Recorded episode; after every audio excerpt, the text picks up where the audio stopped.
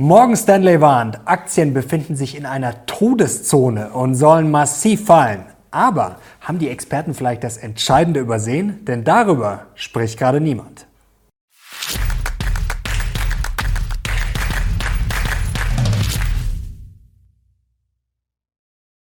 Servus Leute und herzlich willkommen in einem brandneuen Video auf meinem Kanal. Mein Name ist Mario Lochner und heute müssen wir auf eine steile These von Morgan Stanley schauen. Und zwar, Aktien befinden sich gerade in einer Todeszone, sollen massiv überbewertet sein und bald ordentlich zusammenkrachen.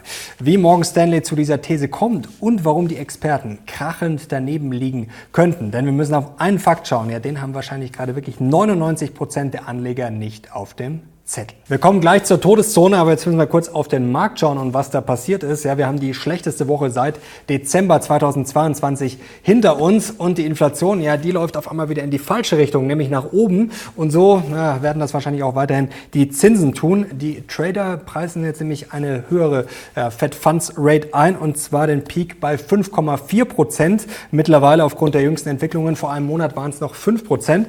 Und ja, die Zinssenkungen, die sind wohl für dieses Jahr vom Tisch. Paolo Zanghieri von Generali Investments sagt, also sie erwarten frühestens Zinssenkungen im ersten Quartal 2024 und sehen die Fed Funds Rate, also den Gipfel, jetzt sogar bei 5,75 Prozent. Und jetzt schauen wir doch gleich mal auf den aktualisierten FED-Fahrplan für 2023. Und ich glaube, das Wichtigste ist zu sagen, nicht nur die Zinssenkungen sind vom Tisch, sondern auch die Pause, auf die ja viele spekuliert haben, ja, die ist auch erstmal vom Tisch. Schauen wir mal konkret drauf, was die Märkte erwarten. Hier der FED-Fahrplan für 2023. Da seht ihr jetzt die FED-Meetings, dann den Countdown in Tagen, wohlgemerkt jetzt vom Montag, vom 27. Februar runtergezählt. Und dann seht ihr die Wahrscheinlichkeiten. Und zwar für eine Senkung, wie gesagt, das ist momentan komplett vom Tisch.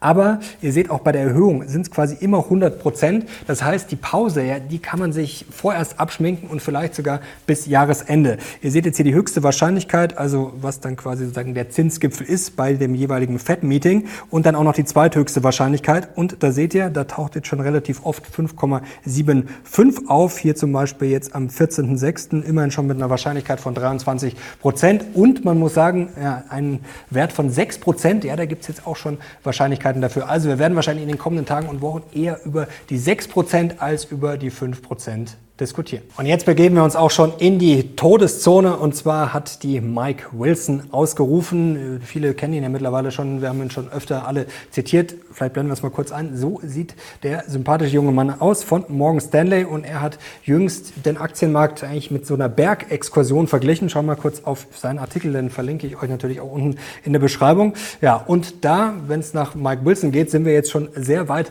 raufmarschiert und da soll die Luft jetzt langsam richtig, richtig dünn werden. Und wie kommt Mike Wilson jetzt darauf? Er argumentiert in erster Linie mit der Aktienrisikoprämie, weil die gleich sehr, sehr wichtig wird, werde ich sie euch kurz erklären. Und zwar taucht die gleich öfter auf, und zwar mit der Abkürzung ERP. Das steht für Equity Risk Premium, also Aktienrisikoprämie. Und die soll in erster Linie angeben, ja, wie attraktiv Aktien gerade sind. Es ist nichts anderes als die Differenz zwischen den erwarteten Unternehmensgewinnen und den zehnjährigen Staatsanleiherenditen. Und da sagt Mike Wilson ganz klar, da befinden wir uns gerade in der Todeszone. Blicken wir mal hier auf diesen Chart und zwar auf dem niedrigsten Niveau, also Aktien nach dieser Aktienrisikoprämie so unattraktiv wie seit langem nicht. Und ihr seht, es ist hier immer weiter runtergegangen und unten seht ihr hier in diesem roten Bereich, ja, da ist die Todeszone. Zudem sagt Mike Wilson auch, die Gewinnerwartungen, die sind einfach noch immer viel zu hoch. 10 bis 20 Prozent zu hoch. Und seine Warnung, ja, wir müssen jetzt eigentlich schnellstmöglich zurück ins Basislager, also nach unten oder anders gesagt Aktien verkaufen.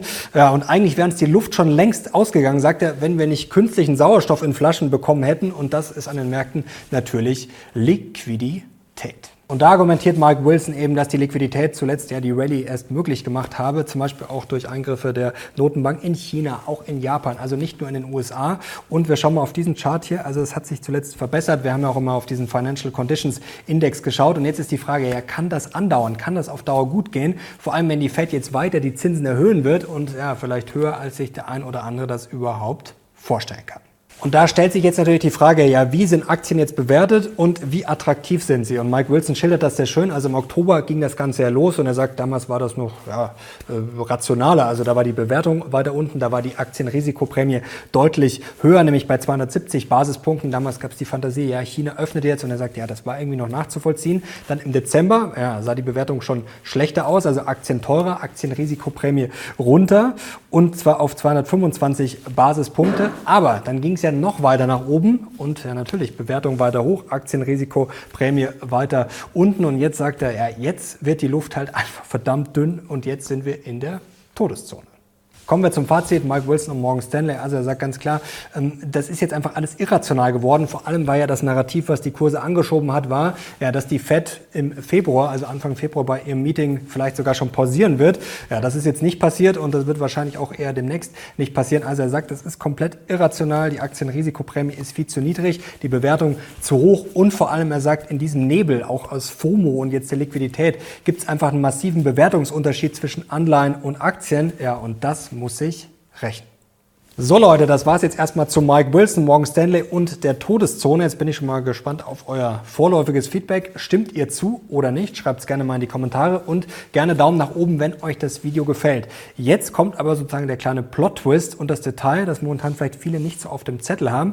Und dazu habe ich diese Woche mit Sven Streibel gesprochen. Der ist Chefaktienstratege der DZ Bank. Den kennt ihr auch schon von meinem Kanal. Wir haben schon mal ein kurzes Interview und Briefing geführt und letzten Sommer, ja, das war das Video hier, da hat Sven Streibel auch ganz richtig gelegen, denn da war mitten, als die Gaskrise ausbrach, haben viele gesagt, um Gottes Willen, jetzt muss hier alles zusammenbrechen. Und er hat damals gesagt, ja, eigentlich ist da schon sehr viel eingepreist gewesen von dieser Katastrophe und er ist damals relativ cool geblieben und stand heute, er war das eine sehr gute Einschätzung und jetzt hat er auch eine Antwort auf Mike Wilson. Bevor wir zum spannenden Detail kommen, wollen wir aber kurz noch die Kirche im Dorf lassen, denn Sven Streibel ist jetzt auch kein Pusher, der sagt jetzt auch nicht, oh, die Märkte gehen jetzt unbedingt durch die Decke. Er verweist auch ganz klar darauf, dass er Ende November auch schon auf durchaus begrenztes Potenzial nach oben hingewiesen habe und er sieht jetzt auch, kann man mal kurz hier einblenden, die Prognosen. Er sieht den DAX jetzt Ende Juni eher so ein bisschen tiefer als jetzt gerade und Ende des Jahres auch nur bei 15.000 Punkten. Also das müssen wir jetzt mal vorausschicken. Aber den großen Crash, den großen Zusammenbruch, den sieht er überhaupt nicht. Denn er hat was entdeckt, was sozusagen hinter dieser niedrigen Aktienrisikoprämie steckt. Also zuerst mal, er sagt auch, die ist sehr, sehr niedrig. Wir können mal kurz hier auf diesen Chart schauen. Also wir sind sogar ja, historisch niedrig. Also das stimmt. Aber er sagt, man muss halt da einfach mal schauen, was gerade am Markt passiert. Und da gibt es zwei entscheidende Faktoren.